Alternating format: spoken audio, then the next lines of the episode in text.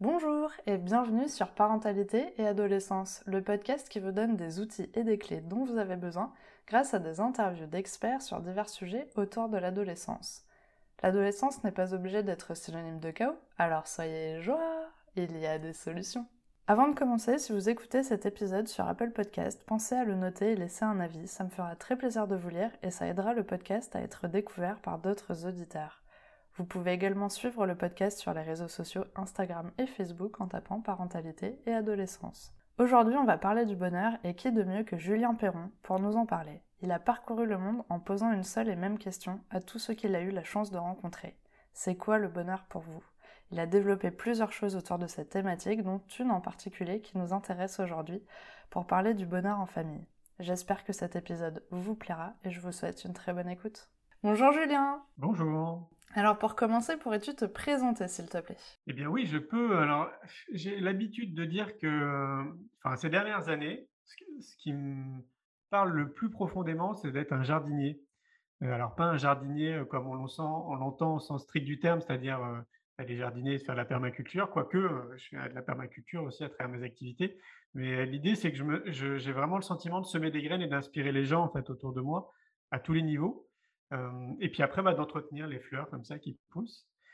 Et s'il faut mettre euh, bah, des étiquettes un peu plus pragmatiques, parce qu'on a quand même plein d'activités, je dirais pour synthétiser, je me considère comme un réalisateur, producteur et chef d'entreprise intuitif. C'est génial, une super présentation. Alors aujourd'hui, on va parler du bonheur en famille, mais avant d'aborder euh, justement cette thématique-là, j'aimerais savoir qu'est-ce que c'est le bonheur pour toi? Ah, le bonheur pour moi. Bon, bah évidemment, c'est une question qu'on m'a posée, je pense, au moins 850 fois. Euh, j'ai réalisé un film qui s'appelle C'est quoi le bonheur pour vous, justement, qui m'a amené à, à, partir dans 25 pays, à interviewer 1500 personnes, justement autour de cette question, c'est quoi le bonheur pour vous? Et donc, à la fin du film, d'ailleurs, pour ceux qui ont envie de le voir, maintenant, il est en accès gratuit sur YouTube. Donc, on tape C'est quoi le bonheur pour vous, puis on y a accès. Et à la fin du film, sans le spoiler, en fait, pendant le générique, je donne ma définition du bonheur.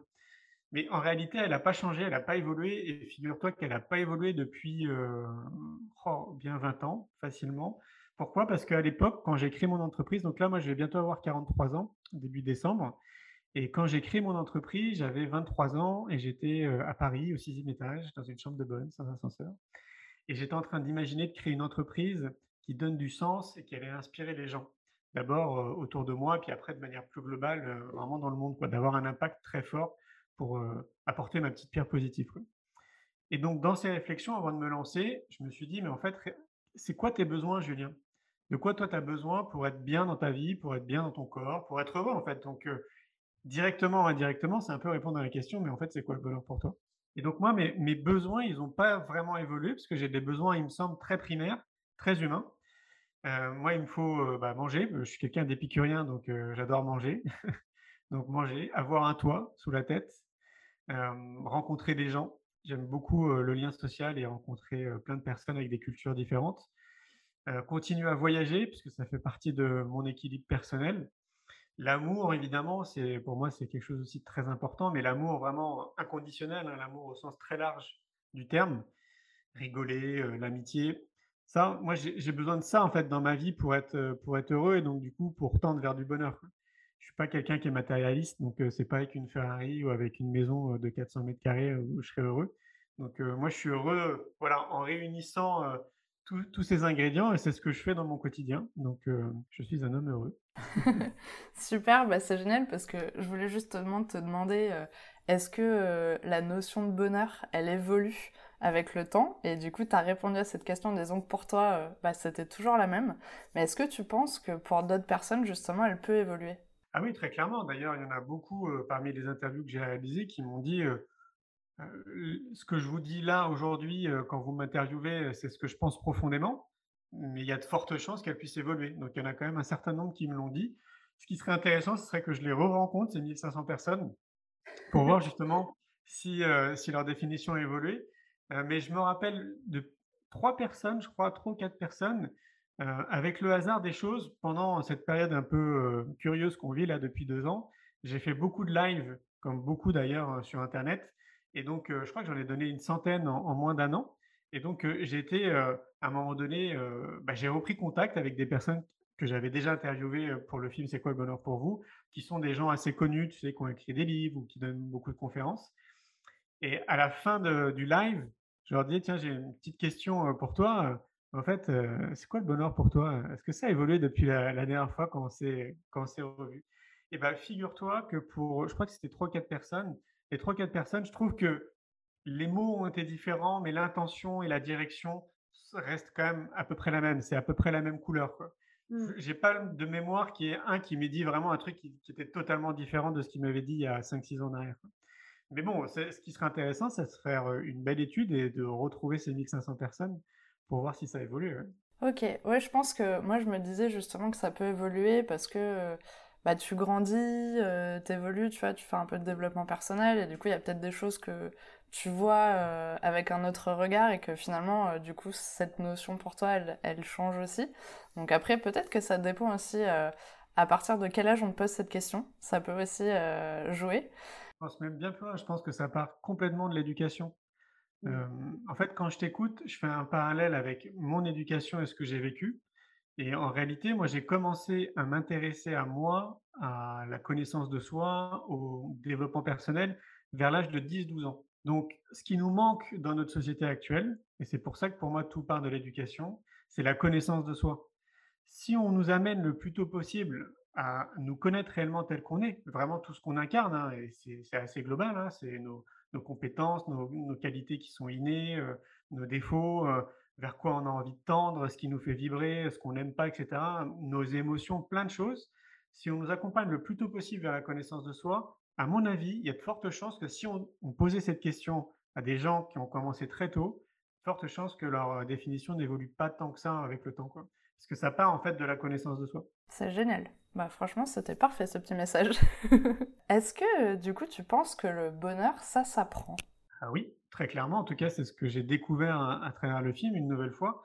C'est que oui, pour, enfin, définitivement, ça s'apprend. Et donc, je reviens à ce que je te disais. Il y a, vraiment, il faut mettre beaucoup d'énergie. Et j'invite tous les gens qui nous écoutent ou qui vont regarder cette vidéo, mettez de l'énergie autour de vous à essayer d'inspirer les gens à être la meilleure version d'eux-mêmes. Pourquoi? Parce que le bonheur, oui, ça s'apprend. Il y a des techniques en fait pour tendre vers le bonheur. Alors des techniques et même des outils. Et en fait, c'est assez simple. Pour moi, c'est assez simple. Je vais te donner ma vision des choses. C'est que quand je te parlais d'apporter la connaissance de soi ou le savoir-être, on va l'appeler connaissance de soi aujourd'hui. Pour moi, il y a des fondamentaux. Mais des fondamentaux qu'on peut vraiment appliquer nous aussi en tant qu'adultes hein, dans notre vie d'aujourd'hui. C'est-à-dire que c'est pas parce que, je sais pas, je vais dire une bêtise, tu as, 80 ans que tu peux pas t'occuper de toi à cet âge-là et, reprendre un petit peu la main sur qui tu es réellement. Quoi. Et donc, du coup, aller sur ce chemin qui est la connaissance de soi. Donc, il n'y a pas d'âge en réalité. Mais par contre, dans ces fondamentaux, je pense qu'on peut tous les appliquer à un moment donné, et évidemment le plus tôt possible, pour que ça devienne une routine de vie pour chacun. Et ça, en fait, justement, ça nous permet de tendre vers du bonheur.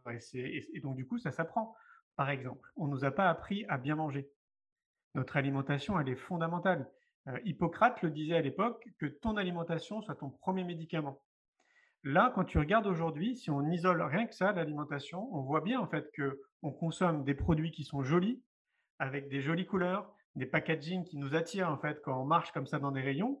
On rentre dans des boutiques qui sont totalement orientées au niveau de notre déplacement dans la boutique. Donc tout est stratégique, marketing, communication, mais pas santé. C'est des aliments qu'on mange pour se remplir en fait. Et moi, je rejoins complètement Hippocrate parce que moi, je le vis du coup depuis de nombreuses années j'ai trouvé les aliments qui sont bons pour ma santé parce que d'un individu à un autre, bah, on va pas les digérer de la même façon, on va pas, nos enzymes vont pas fonctionner de la même façon. Enfin, il y a plein de trucs techniques. Et donc, du coup, moi, j'ai trouvé vraiment ce qui était bon pour mon équilibre et pour ma machine biologique. Et ça fait toute la différence parce que si déjà tu fais attention à ce que tu manges, tu fais cet exercice-là d'aller chercher les bons produits que tu cuisines chez toi, c'est-à-dire que tu ne, tu ne réchauffes pas dans un micro-ondes des plats que tu as achetés dans un supermarché qui sont remplis de sucre et de sel, pour être très synthétique, bah, déjà, en fait, ça a un impact colossal sur ton organisme, sur ton cerveau, et donc, in fine, sur ta façon de voir la vie, sur tes réflexions, sur ta créativité, sur ton intuition, etc. Donc, l'alimentation, c'est la base, j'ai envie de dire, et ça, on peut nous l'enseigner le plus tôt possible. On peut même, et moi, c'est ce que je rêve dans une école que j'ai envie de créer, que j'ai appelée l'école de la vie, c'est amener les enfants à mettre les mains dans la terre pour qu'ils comprennent comment les aliments y poussent. qu'ils aillent chercher les œufs une fois que la poule elle a pondu les œufs et qu'ils se disent pas bah tiens les œufs c'est dans les supermarchés. Donc il y a vraiment toute une, toute une rééducation à avoir autour de l'alimentation qui est pour moi fondamentale. Après il y a le sport. Donc le sport c'est pareil, alors on en fait oui à l'école, mais il faut voir un peu comment c'est fait. Euh, je critique pas du tout les enseignants, hein, surtout, surtout pas, mais je trouve qu'il manque un truc de, euh, euh, on va révéler en fait ce qui nous fait vibrer, vibrer en termes de sport. Et euh, par exemple, moi, ça a été le kung fu à un moment donné dans mon parcours de vie, et j'ai pas de souvenir à l'école, et je ne critique pas l'école. Hein. Je n'ai pas de souvenir à l'école qu'on m'ait dit, bah tiens, on va aujourd'hui, on va essayer de faire du karaté, puis demain, on va faire du judo, puis après, on fera peut-être du kung fu, ou des trucs comme ça. Évidemment, c'est paraît logique, ça dépend de l'enseignant. Peut-être que lui, il n'a pas été formé aux arts martiaux, donc il va pas t'apprendre un truc qu'il connaît pas, forcément. Mais je pense qu'on pourrait réfléchir notre façon de transmettre le sport comme ça à l'école pour essayer de générer des déclics. Et ça aussi, ça peut changer une vie. En tout cas, moi, je l'ai vu quand j'ai fait du Kung Fu. J'en ai fait 14 ans. Ça m'a amené de champion de France au 99 et puis après d'Île-de-France.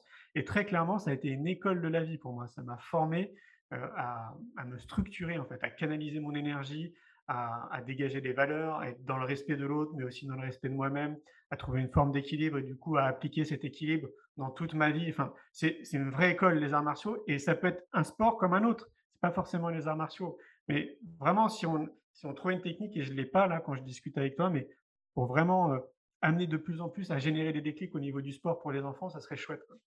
Donc, alimentation, sport, le sommeil, le sommeil aussi, c'est primordial. On le voit bien hein, dans notre société d'aujourd'hui, on se couche super tard, les gens se lèvent tôt, ils sont fatigués après pendant toute la journée, mais c'est pas normal. En fait, il faut qu'on se rééduque aussi au niveau de notre sommeil, qu'on respecte notre cycle de sommeil. Ça fait partie des bases en fait qui nous permettent d'être juste bien déjà toute la journée et d'être en forme. Donc ça, c'est aussi un troisième aspect qui est fondamental. Il y a la nature aussi, c'est-à-dire qu'on nous sensibilise davantage à nous rapprocher de la nature le plus souvent possible. Maintenant, il y a plein d'études. Dans tout ce que je suis en train de dire, il y a plein d'études. Pour tous les pragmatiques, pour tous les scientifiques et les chercheurs, allez voir sur le web, allez dans des librairies, vous allez voir, il y a plein d'études maintenant qui, valident en fait mes propos. Et donc la nature en fait partie. On voit bien en fait que ça nous apaise, que ça nous calme, que ça nous fait du bien. Euh, enfin, il y a énormément de bienfaits au niveau même neuronal et au niveau du cerveau. Voilà, donc le plus souvent on peut y aller et mieux on se porte. Pratiquer des exercices de relaxation, c'est pareil maintenant, on a plein d'études qui, euh, qui, le montrent, ça fait du bien à notre corps et à notre cerveau. Merci à Mathieu Ricard d'ailleurs, hein, qui s'est prêté au jeu de mettre des électrodes sur son cerveau pour mesurer justement les bienfaits de la méditation. Donc c'est un exercice de relaxation parmi plein. Hein. Il y a la cohérence cardiaque, on peut faire de la sophrologie, enfin faites ce que vous voulez. Mais en tout cas, ça a été vérifié que 5 minutes par jour sur une journée de 24 heures, d'exercice de relaxation, juste 5 minutes, ça transforme un être humain de manière bénéfique, quoi, évidemment. Donc, je vais m'arrêter là, mais il y en aurait plein d'autres. Donc, ça, on va dire que c'est les plus importants sport, sommeil, euh, alimentation, nature et exercice de relaxation. Ça, on peut nous l'apprendre. On peut nous l'apprendre le plus tôt possible sur les bancs de l'école, par le biais de nos parents, par la société tout entière, c'est-à-dire les médias, le mainstream, les politiques, euh, tout le monde en fait doit s'y mettre parce que c'est pas la responsabilité, on pose pas que euh, sur l'éducation nationale ou que sur les parents. C'est vraiment quelque chose de sociétal. Donc, euh, donc oui, c'est un peu long, mais ça s'apprend le bonheur. Bah, c'est génial, merci beaucoup en tout cas pour tous tes conseils et astuces que les gens peuvent aussi essayer de, mettre en place ou de se créer des déclics justement. Et alors maintenant, je vais te poser une question. Je sais pas si on te l'a déjà posé. C'est quoi le bonheur pour toi en famille Est-ce que c'est différent du bonheur pour toi? Hmm. Alors déjà, euh, moi je ne suis pas parent, donc euh, j'ai pas d'enfant. Donc je vais plutôt réagir famille, euh, bah, ma famille proche, mes parents, mon frère. j'ai plus de, grands-parents ni d'arrière-grands-parents, donc c'est un cercle assez restreint, quoi, on va dire. j'ai des neveux. Donc bah, là, typiquement, moi j'ai hâte qu'on se retrouve à Noël, parce que j'aime bien en fait cette période. Parce que c'est des moments qui sont quand même assez rares au final dans l'année, tu vois, de se retrouver euh, tous ensemble.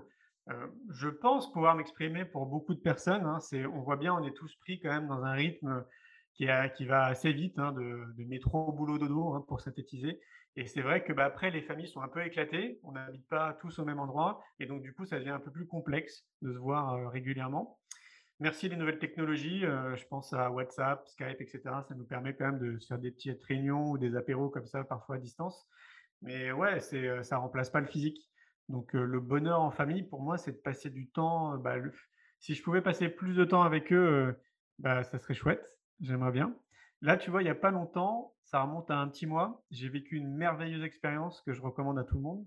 je suis parti sur les routes de Saint-Jacques-de-Compostelle, donc à pied en randonnée, avec deux frères en fait, avec mon frère de sang et un frère de cœur. Et franchement, bah, déjà l'expérience en elle-même, pour ceux qui aiment bien marcher, être en pleine nature toute la journée, bah, ça fait un bien fou et c'est, je le recommande vraiment mais mille fois à tout le monde. Et pour ceux qui, qui aimeraient vivre cette expérience, bah, peut-être avec un frère, un sœur, quelqu'un très proche, là pareil, je peux que vous recommander parce que ça a été, je pense que c'est un moment qui va rester gravé encore pendant de nombreuses années en fait. entre frères, c'était magique. C'était magique. Quand on s'est quitté au bout de dix jours, euh, moi après j'ai continué seul pendant une semaine. Et donc au bout de dix jours, on, s'est laissé à Toulouse. Et euh, ah ouais, si tu savais comment on avait pleuré euh, quand, on s'est laissé, c'était très très fort, vraiment très très fort. Donc donc voilà, donc c'est des, moments comme ça pour moi qui sont des moments en famille. C'est des moments qui, que, que je garde vraiment précieusement. Donc on essaye tout régulièrement de partir ensemble, de vivre des expériences comme ça. Donc si c'est pas de la rando, bah, ça, on va aller faire du canoë. Si c'est pas ça, on va faire, je sais pas, du parachutisme. On essaie toujours trois, quatre fois dans l'année comme ça de se bloquer des dates et de vivre ces expériences ensemble parce que c'est des moments très forts. Donc le bonheur en famille, pour moi, c'est un peu tout ça. Ouais. C'est, euh, vivre des moments tous ensemble en partant du principe que la vie euh, va très très vite. Et donc il faut en profiter un max. Mais je trouve que c'est très bien parce que finalement, par rapport à ce que tu as dit juste avant, euh, le bonheur, c'est quand même de revenir aux choses simples euh, de la vie. Et euh, effectivement, le bonheur en famille, c'est euh, tout simplement de passer des vrais temps de qualité ensemble. pas d'être ensemble et d'être tous sur notre téléphone ou faire autre chose, c'est vraiment d'être présent et conscient et faire quelque chose ensemble. Alors pour ceux qui aiment pas le rando, bah, ils peuvent aussi se balader en forêt. Ah mais voilà, créer des, des moments où on peut vraiment partager les choses ensemble, se créer des souvenirs, euh, faire des, faire des choses, et je trouve ça ah. vraiment chouette. Et complètement, tu as raison de le souligner, c'est très dépendant d'une famille ou d'une autre. Nous, on est une famille quand même plutôt sportive. Donc ouais, on aime bien se retrouver à, vivre des moments comme ça, quoi. Mais c'est clair que d'une euh, famille à une autre, c'est totalement différent. Hein. Ça peut être se retrouver autour d'un jeu de société. Bah, tiens, par exemple, l'année dernière, tu sais, j'ai créé un jeu de cartes qui s'appelle C'est quoi le bonheur pour vous, qui est en fait euh, bah, rattaché au film. Et donc, c'était la première fois l'année dernière, il est sorti au mois de décembre de l'année dernière c'était la première fois que je jouais avec ma propre famille. Et donc, euh, on aime bien jouer justement avec des, des jeux de société. Et ah, mais c'était génial, c'était super de, jouer ensemble à ce jeu, non pas parce qu'on l'a créé, mais c'est parce que la dynamique du jeu telle qu'on l'a créé amène aussi à, se confier sur des choses de notre vie euh, respectivement, mais tout en passant un bon moment et en rigolant. Hein. c'est pas, on n'est pas non plus dans un moment où, euh, où c'est tristoun. Hein. L'idée c'est que c'est un jeu, et donc de se confier comme ça sur des trucs. Bah, voilà, il y a des sujets auxquels j'avais jamais forcément entendu ma mère ou mon frère euh, s'exprimer. Et ouais, c'était très puissant. Donc euh, même, voilà, des moments comme ça, euh, d'une famille à une autre, ça peut être aussi super, quoi. Donc à chacun de trouver son équilibre. Alors c'est parfait parce que justement, on allait parler de ce jeu. Ah. Alors est-ce que tu peux nous expliquer pourquoi et comment tu l'as créé? Eh bien, en fait, si tu veux, ce dont je m'aperçois depuis de nombreuses années, c'est que quand tu vas voir un conférencier, par exemple, ou tu l'écoutes, hein, ou tu vas voir un bon film, par exemple, eh bien, très souvent, après, bah, soit tu vas être un peu galvanisé, tu vas, tu vas avoir de bonnes vibes, tu vas dire, ouais, en fait, ce film, il est super impactant, c'est génial, tu as envie de le recommander, ça va peut-être générer des déclics, des prises de conscience, donc c'est super. Mais par contre, il y a un phénomène, et je crois qu'on est tous liés à ça, c'est qu'on reprend notre vie après derrière. Et donc, bah, derrière, après, imaginons, tu as des enfants, ça y est, hop, ça y est, tu es occupé après par tes enfants, après, il faut aller préparer à manger et tout, etc. Et tout ça, en fait, ça s'estompe progressivement avec les jours. Et donc, euh, moi, ce que je dis très souvent aux conférenciers, c'est faites un atelier après les conférences pour que les gens puissent justement intégrer ce qu'ils ont entendu et l'énergie que vous avez mis dans votre conférence. Parce que là, vous êtes encore plus impactant après derrière. Et donc, on a réfléchi à ça, en fait. On s'est dit, comment un film comme C'est quoi le bonheur pour vous, mais ça peut être Enquête de sens, le film Demain ou d'autres films comme ça, comment après derrière on peut ancrer davantage ce qu'on a vu dans le film? Parce que quand tu, l'intègres, quand tu t'en imprègnes, bah forcément c'est dix fois plus puissant en termes de compréhension. Parce que tu es dans l'expérience. Et donc bah, on a brainstormé avec l'équipe et puis à un moment donné, il y a une, une stagiaire qui a eu une idée qui s'est dit on pourrait en faire un jeu. Et on s'est dit, ah ouais, tiens, ça c'est une bonne idée. Euh, donc on s'est dit, quel type de jeu Jeu de plateau, on ne savait pas trop. Puis on s'est orienté sur un jeu de cartes. Et à l'époque, nous, on n'avait pas trop le temps de s'occuper de, lancer un, jeu comme ça, parce que bah, on n'a jamais fait ça et ça nécessite beaucoup de temps. Et donc la stagiaire qui était présente, Aurélie, elle nous a dit, bah, écoutez, moi, si vous voulez, je m'en occupe. Et on lui dit, bah, ok, vas-y, fonce. Et en fait, ce qui s'est passé, c'est qu'elle s'est mise à bloc dessus, mais vraiment à 100% J'ai senti une espèce de je crois qu'elle était un peu, heu, portée aussi par l'énergie du bonheur. Elle a adoré, en fait, prendre en charge ce type de projet et en fait, elle nous a embarqués avec elle au fur et à mesure. Elle avait elle était tellement investie dedans et ça commençait à être super intéressant, en fait, les feedbacks qu'elle nous donnait, ce qu'elle était en train de faire, que finalement, ça nous a embarqués progressivement, toute l'équipe et puis, bah, du coup, bah, hop, on l'a on l'a mis un peu, heu sur, sur, sur une selle, quoi, et on a essayé de la pousser pour qu'elle continue. Hein. Et donc voilà, donc en gros, après, bah, on s'est retrouvé à plusieurs à mettre en place ce jeu et ça a mis deux ans. Deux ans de tests, à l'envoyer dans des écoles, dans des entreprises, dans des familles et tout, etc. Et donc en fait, ce jeu, il est assez simple. L'idée motrice, c'est qu'on part du que le bonheur, c'est une graine. Tu vois, je te disais au tout début que je me considérais comme un jardinier parce qu'on semait des graines. Donc voilà, on est parti de ce principe. On s'est dit, tiens, c'est comme une graine. Et une graine, pour qu'elle pousse, il lui faut de l'amour, il lui faut du soleil, de l'eau, une bonne terre. Parfois, il y a des aléas comme ça dans la vie qui fait que tu vas peut-être pas pousser comme tu le souhaites. Donc, on a réfléchi à quelque part à un phénomène un peu de permaculture. Donc, les gens, quand ils jouent ensemble en équipe, ils avancent tous dans la même direction, donc il n'y a pas de compétition. L'idée, c'est d'obtenir en fait chaque élément pour que ta graine puisse s'épanouir. Et à la fin de la partie, chacun tire une carte qui s'appelle 21 jours pour tendre vers le bonheur, qui est une mission de vie en fait et qui leur permet de continuer et de prolonger l'expérience qu'ils ont vécue. Avec, euh, donc il y, a plein de cartes, mais je suis pas une idée. Ça peut être, euh, eh ben, si tu es quelqu'un de timide, par exemple, tu vas aller euh, discuter avec quelqu'un que tu connais pas tous les jours dans la rue pendant 21 jours. Pourquoi on a dit 21 jours? Parce que 21 jours, ça aurait été, donc je le mets au conditionnel, prouvé par des scientifiques comme si on répète les choses 21 fois, ça s'intègre dans notre cerveau, ça crée des nouvelles corrections neuronales et donc du coup, en fait, ça devient de plus en plus une habitude. Et concrètement, bah, le jeu, c'est plein de défis. Euh, il y a beaucoup de citations, beaucoup de sources d'inspiration. Et donc, euh, à travers des défis et des moments qui sont soit en équipe, soit en solo, euh, bah, on va apprendre des choses sur les autres et on va apprendre des choses sur soi-même. Donc, en gros, c'est un jeu qui te permet d'en apprendre sur toi et sur les autres tout en rigolant. Donc, on s'est inspiré plein d'autres jeux, tu sais, qui sont, qui sont rigolos, qui demandent plein de défis. Et voilà, on a, on a essayé de faire une espèce de, mix de, de c'est quoi le bonheur pour vous euh, en rigolant. Et ça marche super bien, parce que comme je te le disais, le, jeu est sorti en décembre dernier, donc ça fait même pas un an. Et on a déjà vendu plus de 11 000 copies, donc c'est une très belle aventure qui commence là. Mm. Comme quoi, les stagiaires ont des bonnes idées. Oui, T'avais vraiment la pépite euh, à ce moment-là. Carrément. C'est génial. Euh, est-ce que tout le monde peut y jouer ou euh, si t'es trop petit, euh, ça va être compliqué ou vraiment c'est adapté à, tout le monde ce jeu? Oui, on peut, tout le monde peut y jouer. On est parti du principe que ça joue à partir de 7 ans jusqu'à 99 ans. ceci dit, on a eu des feedbacks de personnes qui avaient joué avec des enfants qui étaient plus jeunes. Donc là encore, bah, ça dépend aussi des profils de, chacun, hein, évidemment. Mais disons qu'on va dire que ça commence à partir de 7 ans. Et puis, ça, on a essayé de faire en sorte qu'on puisse y jouer partout. Donc, ce soit dans une école, donc avec les enseignants et ses élèves, entre enseignants, dans une entreprise, euh, en famille, avec des inconnus, enfin vraiment partout, dans tous les strates de notre société. Et effectivement, ça a l'air de très bien fonctionner. Donc on est vraiment, euh, vraiment heureux. Ce qui est génial pour nous, c'est de recevoir les feedbacks. Donc tu sais maintenant avec Instagram, on a beaucoup de stories de gens qui jouent avec leurs enfants ou qui jouent en classe ou en entreprise. Ils postent des photos, donc ils nous taguent, donc on voit à peu près euh, bah, du coup comment ça se, comment ça se passe.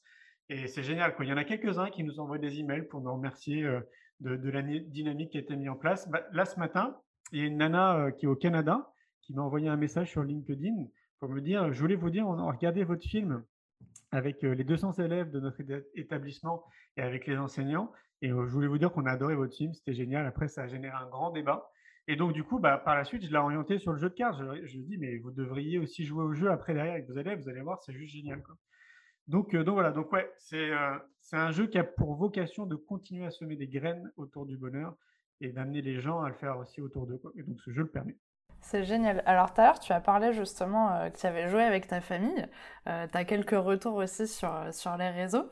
Est-ce que tu as quand même peut-être un ou deux retours de famille qui t'ont dit peut-être que ça avait vraiment changé quelque chose pour eux, peut-être au sein de la famille, dans l'ambiance, dans les relations ou quelque chose comme ça? Ah oui, oui, on a plein des retours comme ça. Bah oui, complètement, parce que comme je te le disais, moi déjà, je l'ai vécu en y jouant avec ma propre famille. Et franchement, je ne m'attendais pas à ça, en fait. Tu vois, quelque part, je pense que j'avais oublié un peu, si un peu le jeu et la dynamique du jeu. Et donc, je partais pas dans cette intention en me disant, tiens, ça va être fort en chocolat et en émotion, on va bien rigoler. pas du tout. Et donc, du coup, j'étais pris à mon propre jeu, en fait, quelque part, en jouant, au jeu. Et ouais, ouais, c'est c'est très impactant, c'est vraiment générateur de déclic, mais dans le sens positif du terme, hein, évidemment. Donc, heu, oui, oui, il y en a certains qui nous ont dit avoir remis en place ou mis en place après des routines comme ça dans leur vie. Heu, par exemple, c'est les 3 kiffs par jour, je sais pas si tu connais? Heu, voilà, que je trouve tellement basique et hyper simple à mettre en place, mais on en parle dans le jeu de cartes, justement.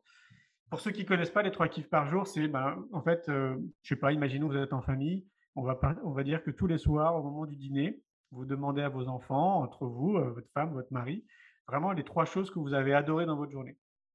Donc on appelle ça 3 kiffs par jour parce que c'est Florence Servan-Schreiber qui a écrit un bouquin qui s'appelle Les 3 kiffs par jour. Et, et effectivement, quand on commence à faire l'exercice et donc du coup qu'on le répète régulièrement, imaginons, vous le faites 21 dîners de suite, et ben vous allez voir en fait que vous, vos enfants, vous allez prendre l'habitude de voir les choses positives que vous avez vues dans la journée. Et c'est ça en fait, c'est qu'on trompe notre cerveau qui a un mécanisme à voir plutôt, heu, les choses négatives plutôt que positives et donc forcément, bah, avec le avec du temps, c'est un peu comme un muscle, hein, on va muscler en fait notre cerveau et ben, on va plus voir les choses positives dans notre journée que les choses négatives. Et ça, je trouve que c'est un outil qui est génial, quoi. Alors c'est super euh, parce que justement je voulais euh, te poser la question. Alors sur ce podcast, euh, on s'adresse à des parents d'ados, donc forcément le côté communication c'est toujours un peu compliqué.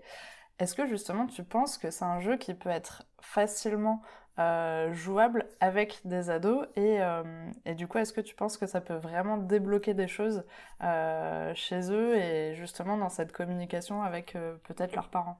Ah mais c'est évident parce que déjà, là, je pense plutôt aux enseignants qui nous ont fait des feedbacks, qui ont joué avec, leur classe d'ados justement et il y en a plein en fait qui nous ont dit être extrêmement surpris de voir comment ça se déroule. Heu, parce que je pense qu'on s'y attend pas en. Tant qu'on n'a pas les cartes entre les mains c'est assez difficile je pense d'imaginer, mais ils ont vraiment été surpris heu, de l'empathie, de la bienveillance qui s'était installée dans la classe et qui a perduré après comme ça dans les semaines dans les mois. Donc ça, là aussi, ça a été générateur de déclic. Donc ça, c'était pour les classes et donc à mon avis, en famille, ça doit être aussi le même phénomène. Je pense qu'une des conditions qui est hyper importante, c'est qu'il faut que les familles aiment bien jouer à des jeux. Il y a, il il des familles qui sont pas fans forcément de jouer à des jeux ou qui, qui jouent très rarement. Donc une famille qui n'a pas l'habitude de jouer à des jeux et qui se retrouve avec un autre jeu ou un autre, qui a une notion un peu de connaissance de soi, en fait, on va dire derrière, je suis pas sûr qu'ils y prennent beaucoup de plaisir parce qu'il faut quand même, c'est un peu comme tout, quoi. Il faut, le faire avec déjà le, de l'envie, quoi. Si tu le fais à un contre-cœur, euh, même dans une famille qui aime bien jouer, si on demande à les ados de jouer et qu'ils y vont à contre-cœur et qu'ils sont pas motivés, ça peut ne pas être évident. Mais après, euh, ce que je dis est peut-être totalement faux aussi d'une famille à d'une autre parce que tu ne peux ne pas avoir envie de jouer, puis au final, tu commences à tirer les cartes, puis tu rigoles quand même. Donc, euh, c'est pas évident en réalité, je suis en train de me dire de répondre à cette question, ouais, parce que c'est très différent d'un individu à un autre, hein, quand même, hein. Donc, en tout cas, moi, ce que je constate, c'est que le jeu est très impactant. Ça, c'est sûr, de manière positive. Après, on n'a peut-être pas assez de de retours très précis de gens: «Bah, tiens, j'ai joué avec mes ados. Tiens, là, j'ai joué avec des enfants entre 7 et 13 ans». Ça, on n'a peut-être pas assez de précision à ce niveau-là. Mais on sait que globalement, ça joue beaucoup dans les familles, dans les entreprises, dans les écoles et et donc du coup, ça se passe super bien. Donc heu, si on est un peu curieux, je pense que ça vaut le coup d'essayer. C'est une super bonne phrase de la fin. Essayez, lancez-vous. Euh, alors là, je vais te poser la question pour les auditeurs que je pose euh, dans tous mes épisodes. As-tu un message à transmettre aux personnes qui nous écoutent aujourd'hui? Alors ça peut être sur ce que tu en vis. Ah mais alors évidemment, j'en ai même plus d'un, mais en tout cas, le pour moi, ce qui me semble le plus important, c'est, heu, une phrase de Gandhi qui est, inscrite dans mon bureau, dans un tableau. Je suis tombé dessus quand j'étais tout petit et vraiment, elle continue de m'inspirer et que tout le monde connaît, j'imagine, c'est: «Sois le changement que tu veux voir dans le monde». En fait, pour moi, cette citation, elle est d'une puissance, mais heu, incroyable parce que très souvent dans notre société, on attend que les choses changent par des ressources extérieures, par les politiques, par les médias, par les industries, en tout cas par quelque chose d'extérieur. Mais très peu de gens, déjà conscientisent intellectuellement que s'ils veulent voir du changement, il faut déjà qu'eux, ils commencent à changer. C'est-à-dire que si toi, tu attends que, je sais pas, heu, je vais peut-être dire une bêtise, que ton mari change et qu'il devienne, heu, de telle de telle manière, si toi tu changes pas, il y a de fortes chances que les choses n'évoluent pas, quoi. Évidemment, inver inversement proportionnel, hein. Donc heu, comprendre déjà que tout part de nous, pour moi, c'est un truc qui est vraiment très, très important et au-delà de ça, il faut que les gens conscientisent qu'ils ont une responsabilité citoyenne de prendre soin d'eux. Donc, j'en reviens à ce que je te disais tout à l'heure, la connaissance de soi, le savoir-être. Prendre soin de soi, c'est un merveilleux cadeau en fait qu'on fait aux gens qui nous entourent, les plus proches comme ceux qui sont à l'extérieur. Donc, dans notre société, globalement, à l'échelle mondiale, on nous fait croire un peu comme ça dans l'inconscient collectif que s'occuper de soi, c'est égoïste. Alors que c'est vraiment tout l'inverse. Et le meilleur exemple que j'ai, c'est quand tu es dans un avion, avant de décoller, le steward, il te dit si à un moment donné, il y a une dépressurisation, il y a des masques à oxygène qui vont tomber, vous allez d'abord mettre le masque sur vous avant d'aider la personne qui est sur votre droite ou sur votre gauche. Si on comprend cet exemple, on comprend que c'est exactement la même chose de prendre soin de soi avant de vouloir s'occuper des autres. Donc avant de s'occuper de nos enfants, de notre femme, de notre mari, de nos élèves, si on est enseignant, etc. Donc c'est pour ça que j'insiste sur la responsabilité citoyenne. Il faut vraiment que chacun conscientise que c'est très important de s'occuper de soi, que c'est un long cheminement, que probablement c'est le cheminement d'une vie. Donc autant accompagner les enfants le plus tôt possible vers la connaissance de soi et comment mieux se connaître. Et donc du coup, bah, ça passe par les idées que j'ai soumises tout à l'heure, l'alimentation, le sommeil, le sport, etc. Si chacun déjà faisait ça, chacun, imaginons, on est dans un monde idéal, chacun, les ciels de notre planète est dans cette direction, c'est-à-dire qu'il a intégré cette routine de vie dans sa vie, il s'occupe de lui, donc il est bien dans son corps, il est bien dans sa tête, eh ben, je, suis quasiment sûr que notre société serait complètement différente de ce qu'elle est à l'heure d'aujourd'hui, parce qu'on n'affronte pas la, vie de la, même manière. Si, je prends l'exemple de, ce qui se passe là depuis deux ans, qui est euh, pour certains très dur à vivre, pour d'autres un peu différent, puis pour d'autres un peu moyen, ben, on voit bien que d'une personne à une autre, une personne qui a pris l'habitude de s'occuper d'elle et une autre qui subit un peu justement ce qu'on est en train de vivre, ben, ils affrontent pas du tout les choses de la même manière ils n'ont pas du tout la, vision des choses de la même manière. intellectuellement, enfin, ils vont pas faire les mêmes démarches, ils vont pas faire les mêmes choix. Euh, ne serait-ce que par exemple de, regarder la télé ou pas, qui a un impact qui est colossal en fait sur, euh, sur notre façon de penser. donc euh, vraiment, le message c'est prenez soin de vous. C'est peut-être facile à intellectualiser. Commencez à faire le premier pas. Ça peut être ce soir, vous cuisinez quelque chose de sain. Ça sera le premier pas. Et puis ce premier pas, probablement, va vous amener sur un autre pas, etc. etc. Et à retenir derrière tout ça, bah, de, faire du mieux que vous pouvez. Faites du mieux que vous pouvez tous les jours pour prendre soin de vous, en priorité avant tout le reste. Si on arrive tous à faire ça, si on a les 7 milliards à faire ça, on change l'humanité, les amis. Donc euh, voilà ce que j'ai à dire. C'est un super message, merci beaucoup. Et puis c'est génial que tu aies pu euh, justement imager aussi ce, message pour qu'on comprenne bien euh, justement ce qu'il ce qu'il faut mettre en place et quels sont les impacts. Et c'est vrai que l'exemple que tu as pris avec l'avion, ça, ça, marche vraiment bien et je pense que c'est là où on comprend vraiment aussi ce qui peut se passer. Et je pense qu'on a deux, trois images un peu euh, autour de nous qui peuvent, euh, qui peuvent nous apparaître en se disant Ah, c'est vrai qu'un tel avait pas l'air bien la dernière fois, du coup, on a passé une journée qui était pas top. euh, et voilà, et en fait, je sais plus exactement euh, comment on dit cette phrase, mais je crois que c'est apprendre à s'aimer soi-même avant d'aimer les autres. Et, et en fait, finalement, ça rejoint aussi un petit peu tout ça. si t'apprends pas à te connaître et être bien avec toi, tu peux pas forcément interagir bien avec les autres personnes qui sont autour de toi. c'est un super message. Euh, pour finir, où pouvons-nous acheter euh, du coup ce, jeu euh, et, est-ce qu'on peut te suivre sur les réseaux? Alors le jeu, on a créé un site internet qui s'appelle Citation Bonheur. Donc citation comme une citation le mot bonheur attaché, donc citationbonheur.fr. Sinon, on le trouve sur Amazon, on le trouve à la FNAC, dans toutes les grandes librairies, tu sais, de Citre, Sorams, Gilbert Joseph, etc. Il est, vraiment un peu partout. On est présent maintenant au Canada depuis euh, six mois, dans les librairies Renaud Bré et sur Amazon aussi au Canada. Donc c'est en train de se développer. Donc c'est plutôt dans la région Québec, donc la, partie francophone euh, du Canada. On est présent en Suisse aussi, en Belgique. Donc euh, voilà, on le trouve assez facilement. En fait, si tu tapes jeu de cartes, c'est quoi le bonheur pour vous? Juste, je crois, jeu de cartes bonheur, on tourne quasiment tout de suite dessus. Donc c'est pas très compliqué. Et pour nous contacter, bah, le mieux c'est vous tapez Julien Perron dans un moteur de recherche avec un solaire et puis vous allez tomber sur plein de sites et chaque site bah, nous appartient, c'est que des ponts, donc vous tomberez assez facilement sur, sur nos contacts. Super. Dans tous les cas, je mettrai tous les liens en description, comme ça, ça sera très facile pour vous de les retrouver. Et en tout cas, merci beaucoup, euh, Julien, pour cet échange. Merci d'avoir accepté mon invitation sur le podcast. J'espère que ça fera plein de petits déclics autour de cet épisode.